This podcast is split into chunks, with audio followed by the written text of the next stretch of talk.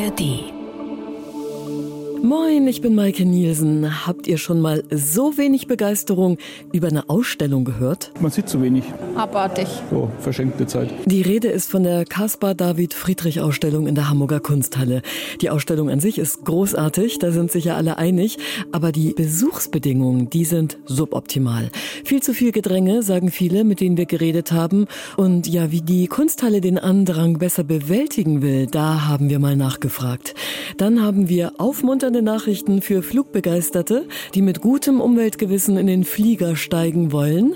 Und in Hamburg wird eine Software entwickelt, die gefakte Bilder entlarvt. Damit können wir in Zukunft sagen, das Foto oder das Video, das ihr hier seht, ist eindeutig gefälscht oder aber auch, es ist echt.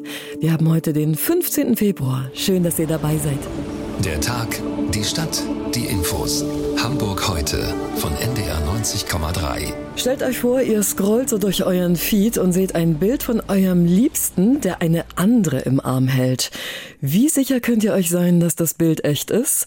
Nicht besonders sicher, denn es ist ja relativ einfach, mit Hilfe von künstlicher Intelligenz Bilder zu faken. Und das Ganze kann natürlich auch bedrohliche Ausmaße einnehmen, wenn es zum Beispiel um vermeintliche Militäreinsätze geht. Nun entwickelt das Cybersicherheitszentrum der Hochschule für angewandte Wissenschaften in Hamburg eine Software, um Fake-Bilder entlarven zu können. Und damit hat sich Tristan Dück beschäftigt. Tristan, wie funktioniert diese Software? Das ist eine Art unsichtbares Wasserzeichen, das quasi in Fotos, aber auch Videos und Audiodateien zum Einsatz kommt. Und das Besondere daran ist, schon während ich zum Beispiel das Foto aufzeichne oder das Video mache, schon währenddessen wird das Wasserzeichen so in diese Datei eingebrannt, dass es sich nicht mehr ohne weiteres davon loslösen lässt. Und ähm, dadurch kann man es eben nicht entfernen, beziehungsweise wenn man das Bild manipuliert, dann wird auch sichtbar, dass dieses Wasserzeichen beschädigt ist. Das hat mir Mareike Meyer erklärt, die an der HAW bei diesem Projekt mitforscht. Und dementsprechend kann festgestellt werden, zum einen, entweder das Wasserzeichen ist vorhanden und wir können eindeutig feststellen, wer das gemacht hat, das Foto und zu welchem Zeitpunkt, an welchem Ort. Und ähm, wenn das Wasserzeichen mal vorhanden war, aber zerstört ist, dann können wir auch sagen, dass da mal ein Wasserzeichen vorhanden war und dieses Medium eben manipuliert wurde. Wären also die Bilder, wie du sie ja gerade genannt hast, vom Liebsten oder von den militärischen Einsätzen, wären die ursprünglich mit Wasserzeichen aufgenommen worden, dann könnte man mit einer entsprechenden App das eben auslesen und gucken, ist das Wasserzeichen beschädigt oder nicht. Wäre das Wasserzeichen beschädigt, dann könnte man davon ausgehen, dass irgendwie an diesen Bildern rummanipuliert worden ist und sie nicht echt sind. Ein anderes Beispiel aus der jüngsten Vergangenheit, die große Demo am Jungfernstieg gegen Rechtsextremismus Mitte Januar. Da hatten ja manche AfD-Anhänger behauptet, dass da gar nicht so viele Menschen vor Ort gewesen sein sollen und da die Bilder manipuliert worden sind. Wenn man die Fotos und die Videoaufnahmen von dieser Demo von Anfang an mit Wasserzeichen, mit diesem unsichtbaren Wasserzeichen aufgenommen hätte, dann hätte man anhand dieses Wasserzeichens später belegen können, dass sie tatsächlich am 19. Januar am Jungfernstieg von einer NDR-Kamera aufgenommen worden sind und nicht manipuliert sind. Ähm, ja, also das zeigt, dass da eben Möglichkeiten bestehen, wie man dann Manipulation aufdecken kann oder auch eben beweisen kann, dass nicht manipuliert wurde. Hm, das klingt ja schon mal super, aber gibt es bei so einer Software nicht auch Probleme mit dem Datenschutz und mit Persönlichkeitsrechten?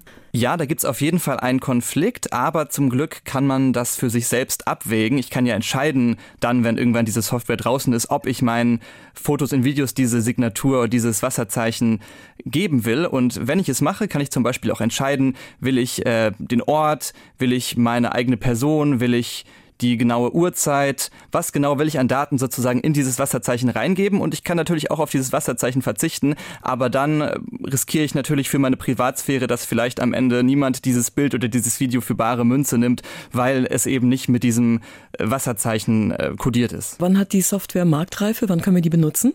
Also jetzt gerade ist das Ganze noch im Forschungsstadium und es wird noch an diesem Wasserzeichen rumgeforscht, auch zum Beispiel, damit man das Bild drehen kann oder vergrößern oder verkleinern kann, ohne dass man gleich das Wasserzeichen zerstört. Das wird gerade noch erforscht. Aber falls es dann mal nutzbar ist in mittelfristiger Zukunft, dann könnte man zum Beispiel vielleicht für einen Handy-Messenger das als Erweiterung runterladen und dann direkt am Handy Bilder aufnehmen, die dann das Wasserzeichen automatisch bekommen. Und wenn ich die dann über den Messenger verschicke, könnte der Empfänger, die Empfängerin dann auch gleich sehen, ah, dieses Bild, dieses Video ist mit dem Wasserzeichen kodiert und ist authentisch. Dankeschön für diese Eindrücke, Tristan Dück. Ich pendel ja regelmäßig nach Frankreich, weil ein wichtiger Teil meiner Familie dort lebt und die Fahrten mache ich aus Umweltgründen mit der Bahn. Das war die letzten beiden Male allerdings leider nicht möglich, weil die Lokführer gestreikt haben. Dafür bin ich dann geflogen. Dietrich Lehmann, unser Luftfahrtexperte. Ab wann muss ich denn kein schlechtes Gewissen mehr haben, also kein schlechtes Umweltgewissen, wenn ich in den Flieger steige? Also so genau kann man das noch nicht sagen, aber auch die Luftfahrt hat sich zum Ziel gesetzt, 2050 CO2-neutral, CO2-frei zu sein. Das geht natürlich nicht von jetzt auf gleich. Airbus zum Beispiel, der große europäische Luftfahrtkonzern, sagt, wir wollen 2035 das erste völlig emissionsfreie Flugzeug auf den Markt bringen, bevor die dann wirklich ausgeliefert sind und auch flächendeckend im Einsatz sind. Das wird natürlich natürlich noch einige Jahre dauern, aber es gibt auch einen Zwischenschritt. Man versucht auch jetzt schon zunehmend mit nachhaltigen Treibstoffen zu fliegen. Die mischt man dem herkömmlichen Kerosin bei, aber da ist eher noch die Frage, wie verfügbar sind die. Mhm. Und die Flugzeuge, die dann emissionsfrei fliegen sollen oder mit grünem Wasserstoff betrieben, wie muss man sich das vorstellen? Also da arbeitet Airbus, das hat äh, Unternehmenschef Guillaume Fourie heute nochmal bei der Jahresbilanz erklärt, arbeitet man zweigleisig. Auf der einen Seite äh, guckt man, ob man diesen grünen Wasserstoff direkt wie bei dem Kerosin im Triebwerk verbrennen kann oder aber ob man mit einer Brennstoffzelle arbeitet. Brennstoffzelle funktioniert so, man tut Wasserstoff rein, daraus wird wieder Strom erzeugt und dann hat man Strom an Bord und kann da quasi Elektromotoren antreiben. Das wären dann also wieder Propellermaschinen und äh, Fourier hat heute so ein bisschen durchblicken lassen, dass die Brennstoffzelle so einen kleinen Tick die Nase im Moment vorn hat. Da wäre man durchaus äh, sehr positiv gestimmt. Aber Propellermaschinen sind ja eher was für kleinere Flugzeuge, ne? Planen Sie ja. das jetzt auch für die größeren? Ähm, das ist tatsächlich so, dass man von der Industrie her den Gedanken hat, wir fangen mal mit eher kleineren Maschinen an. Die ersten kleinen Wasserstoffflugzeuge sind ja schon durchaus äh, in den Startlöchern. Man schätzt, dass vielleicht sogar schon im nächsten Jahr in Hamburg das erste Wasserstoffflugzeug abheben kann im Liniendienst. Das sind alles noch mehr oder weniger Prototypen, aber klar, diese Wasserstoffflugzeuge, das sind nicht so die Dinger, die man dann über den Atlantik schicken wird, weil da ist letztendlich der Platzbedarf viel zu groß, die man für den Treibstoff braucht. Und auch die Frage, wie verfügbar ist dieser Treibstoff, das ist noch nicht ganz geklärt. Mhm. Du hast ja eben gesagt, du warst bei der Jahrespressekonferenz von Airbus. Wie sieht's denn da jetzt aus? Also Airbus geht's eigentlich recht gut, muss man sagen. Ähm, sie haben im vergangenen Jahr fast so viele Maschinen ausgeliefert, wie sie vor Corona im Rekordjahr 2019 hatten. Sie haben sehr viel Gewinn gemacht, äh, rund 6 Milliarden Euro, wollen das in diesem Jahr nochmal deutlich steigern. Und bei den Bestellungen von neuen Flugzeugen, da ist Airbus äh, tatsächlich weltweit irgendwie vorne. Er hat den Konkurrenten Boeing, den Dauerkonkurrenten aus den USA wirklich abgehängt im vergangenen Jahr. Und wenn man mal alle Maschinen zusammenrechnet, die Airbus im Moment in den Bestellbüchern hat, dann kommt man auf eine gigantische Summe von einer halben Billion Euro. Mm, und davon profitiert dann eben auch der Standort Hamburg. Ja, also die meisten Maschinen tatsächlich sind Maschinen aus der A320-Familie und die A320-Familie, die ist hier in Hamburg zu Hause, die wird von hier aus gesteuert und etwa jede zweite Maschine aus dieser Familie wird auch in Hamburg produziert. Also gute Nachrichten für den Standort Hamburg und gut für die Zukunft ist auch, dass das erste emissionsfreie Flugzeug schon in elf Jahren fliegen soll. Dankeschön, Dietrich Lehmann. Ich weiß nicht, wie oft man das erlebt, dass man Bilder in einer Kunstausstellung anguckt, die die Größe und Weite einer Landschaft zeigen und aber in einem absoluten Menschengedränge steht.